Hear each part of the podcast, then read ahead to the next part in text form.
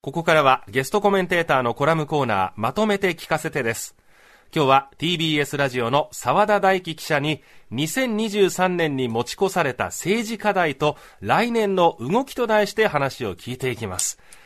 えー、まずは1年振り返りますか、簡単に。まあ、先ほど大臣が辞めていくって話はしたんですけれども、はい、それ以外にもいろんな課題が出てきた1年でしたね。まあそうですね。はい、あの、まあ、大きなのはウクライナ、えー、侵攻、ロシアのウクライナ侵攻による、まあ、物価高の問題、まあ、円、円安の問題も含めてっていうことなんですけれども、はい、まあ、そういう生活が、我々の生活に直撃しているっていうこと、それからやはり、あの、夏にあった安倍元総理へのまあ銃撃以降のまあ旧統一教会の問題、あの政治と宗教の関わりといったところも、の問題っていうのもまだ全然残っているというところですね。あとは年末にあったあれやこれやということで、まあそう今日ちょっとお話ししていきたいんですけれども、まあ毎年その年末にいろんなことが起こるっても、ええ。まあ報道もなくなるし、そうですね。っていうことで、年明けるとみみんな割と忘れちゃうっていうところもあるので、今日はそれをちょっと忘れないようにということで、ちょっと振り返っていきたいなというふうに思っているんですけれども、ええ、まあ、例えばその、あの、安倍元総理の、あの、銃撃事件後なんですけれども、まあ、その支持率低下の、まあ、原因の一つになってた、まあ、旧統一教会問題っていうのは、はい、まあ、臨時国会の中で救済法という、一応法律を作るということで、まあ、政府としては一区切りにしたいと。はいいうふうに思っていたと。はい、それから、まあ、あの、8月の内閣改造後には、やっぱり、この、旧統一教会との問題がずっと、まあ、国会の中で、えー、野党から追及されたりだとか、うん、あとはもう政治と金ですよね。先ほども取り上げたように大臣が、あ次々辞めていくと。で、4人の閣僚が年末までに夏から変わって、たった4ヶ月で辞めるというようなこともありました。はい、で、今週、その最後の秋葉復興大臣が、まあ、ある種、閣内を去ったということで、はい、まあ、岸田総理としてはリセットして、うん、来年から新規一点いきたいと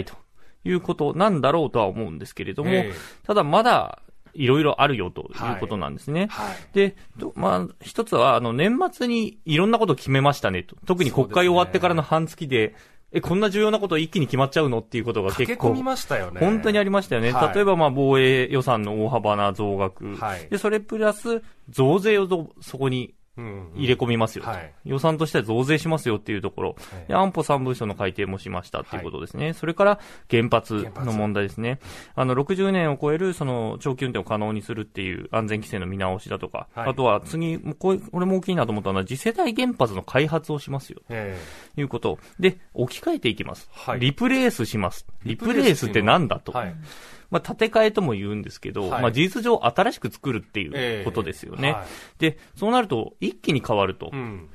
あの、原発はもう段階的に下げてきますよっていうのを言ってたのに、置き換えますってことになってくると、どんどん新しく作る可能性だって出てくるっていうところ、まあこれも決められた。これも重要な話なんだけれども、国会の議論はほとんど経ていないということで、これは年明けの通常国会で、やっぱり議論せざるを得ないことですよね。で、特にやっぱり私は福島出身ですし、はい、あの、東日本大震災も取材していて、えー、やっぱり原発事故が起こった時の大変さ、はい、あの、人生を狂わされる人の多さなども含めて、はい、あの、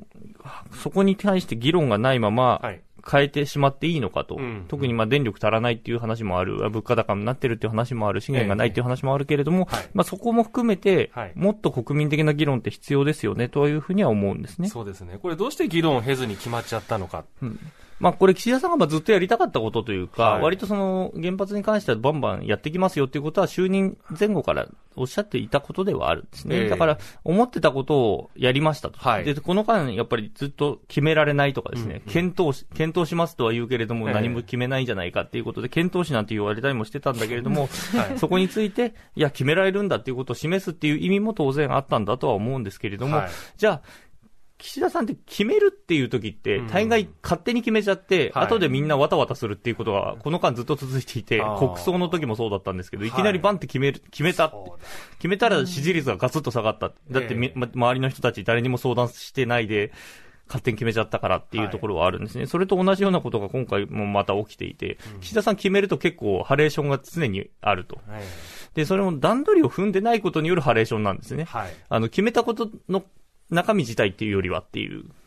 その手続き自体にはかなり岸田さん結構問題があるので、はい、それは来年以降も絶対続、同じ人が総理をやってるわけですから、これ続いてきますよね。っていうところについては注意していかなきゃいけないとい。うふうに思いますね。はい、で、旧統一教会問題、あの、政府としては、まあ、片付いたっていうところは言いたいんでしょうけれども、えー、例えばその救済法というのは本当に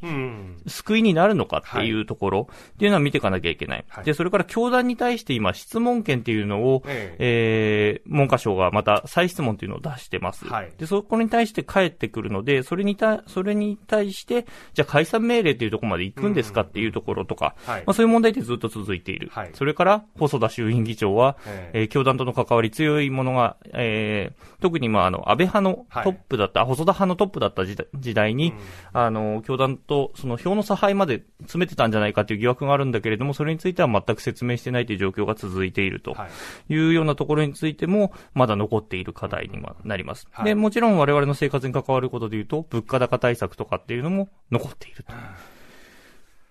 まあ、この繰り越していく課題っていうのを忘れちゃいけないというところですね、まずはね。そうですね。えー、はい。じゃあ、国会対応とかっていうのもどうなのかっていうところも出てきます。はい、あの、うん、例えばその、えー、内閣改造についてはまあ総理否定したりしてますけれども、はい、じゃあ、閣内に結構まだ問題ある人が実は残っているというふうな指摘もあるんですね。えーはい、あの、体調に不安のある方もいらっしゃったりとか、うん、政治と金の問題追及されたんだけれども、まだそのままになっている人たちがいるんですね。はい、その人たちを、じゃあ変えるの変えないのっていう話も当然出てくる。次の報道が出たらいきなり変わるっていう可能性も当然あるわけですね。はい、ただすぐに変えちゃうと、5人目か、みたいな、6人目か、みたいになってくると、じゃあ夏の改造って何だったの？っていうことだし、岸田総理の本当の責任が問われるっていうような状況にもなってくるっていうところもあります。ただ、その、はい臨時国会をめぐっては、はい、その野党側、特に維新と立憲民主党が連携をしたことによって、うん、まあ大臣の追及が行われたり、あるいは救済法の成立っていうことが進んだっていうところがある。はい、で、この関係性は、とりあえず臨時国会だけっていうことになってたんだけれども、それが通常国会にも続くかどうかっていうところが、はい、まあ、あの、立憲サイドとしては続けたいっていうことなので、はい、えー、そこは、そこに向けて調整はしているという話は聞いてるんですけれども、えー、じゃあそれが続くかどうかっていうところも一つ、あの、課題にはなってるかなこれ、立憲と維新の、昔、犬猿の中ですよ、ね。って言われてましたよね。はい。これは、近づいたという表現でいいんですこれ、どう、どうしてそうなったんですか、はい、これは、あの、去年の総選挙後までちょっと遡るんですけれども、はい、総選挙で、あの、日本維新の会がかなり議席を増やした。ええ、で国会の中での発言権がまず大きくなったっていうのが一つあります。はい、で、その中で、その、自民党に対してかなりの票を集めたっていう部分があるので、はい、特に他の野党というよりもっていう,、で。そうなってくると、自民党に対して自分たちがどうあるべきかっていうところが、まあ、あの、存在意義をどう示していくかっていうところが、まあ、維新サイドとしては問題になっていて、はい、特にあの、今年の通常国会、あの、春行われた通常国会の中でも、その国会対応の中で自民に対して割と物申すっていう立ち位置をしてたんですね。っていうのは、岸田さんが割と維新とは遠い立ち位置の自民党の政治家であった。ええ、安倍さん、菅さんとはちょっと違うと。いうところで、その立ち位置を示そうとしてたんだけれども、そこに国民民主党という割と、えー、野党っぽい立ち位置だったはずの政党が自民党にすり寄る動きをしてきたと。で、それによって、それを批判することで自分たちがちゃんと維新としている意味があるんですよっていうのをアピールしようとしてたっていう動きがあって、そこに夏に立憲民主党が人事が変わったことによって、はい、えー、安住国対委員長という国対委員長がついたことで、はい。はい、そこで連携しましょうと、一緒に自民党に対峙していきましょうっていう立ち位置を作って、えー、連携するという形を取ったということなので、やっぱり去年の総選挙の結果っていうのはすごく大きかったっていうことですね。うん。うん最後にまあ来年に向けた話をしたいんですけれども、はい、通常国会、もう直近だと来月の末ですか、末から始まるわけですけれども、はい、えっ、と、あとサミットもあったりしますよね。そうなんですね。えー、あと、その前には統一地方選挙があります。で、岸田さんの支持率がこの、もうずっと下がってきていて、今過去最低を更新し続けているという状況。まあ、それが実際地方選挙においてどれだけ影響出るのかっていうのはまだわからない。はいはい、ただ、あの、実際国政選挙をするときに支えるっていうのは地方議員だったりするので、その地方議員たちに、の選挙に影響が出てくるっていうことになってくると、次に選挙を行えるかどうかっていうところに対する、えー、足元が、まあ、ぐらついてくるっていう可能性があるわけですね。はい、だから、そうなってくると、まあ、統一地方選挙がどう出るかっていうのが一つある。はい、で、その後に、まあ、サミットが行われて、あの、岸田さんの地元の広島で行われる。で、サミットが終わると、とりあえず、大きな政治の動きがまず一つ区切りになるので、ええ、その段階になってくると、じゃあ、解散総選挙もあるんじゃないのっていう見方をする自民党の関係者もいるというような状況ですね。うん、まあ、これだけでも支持率が、まあ、過去最低だって言われている中で、はい、もう総理に対して選挙はいつですかって聞くこと自体がもうなんかもう、なんかもうって感じがするんですよ。まあ、ほっといたらあと3年はしなくてもいいと言えばいいので、えー、はい。うん。というね。あの、今このコーナーで振り返った澤田さんがまとめてくれたこの、えっと、課題をですね、はい、ぜひ忘れずに、そうですね。来年に持ってってほしい。はい。うん。来年といっても明日ですからね。あ、そうか、明日ですね。はい。ということで、このコラムコーナーはね、実は1月1日今年澤田さんから始まって、12月31日も今日澤田さんだったというね。はい。ということで、澤田さん本当に1年間ありがとうございました。ありがとうございました。また来年もよろしくお願いします。来年もお願いします。今日は澤田大樹記者に2023年に持ち越された政治課題と来年の動きについて話を聞きました。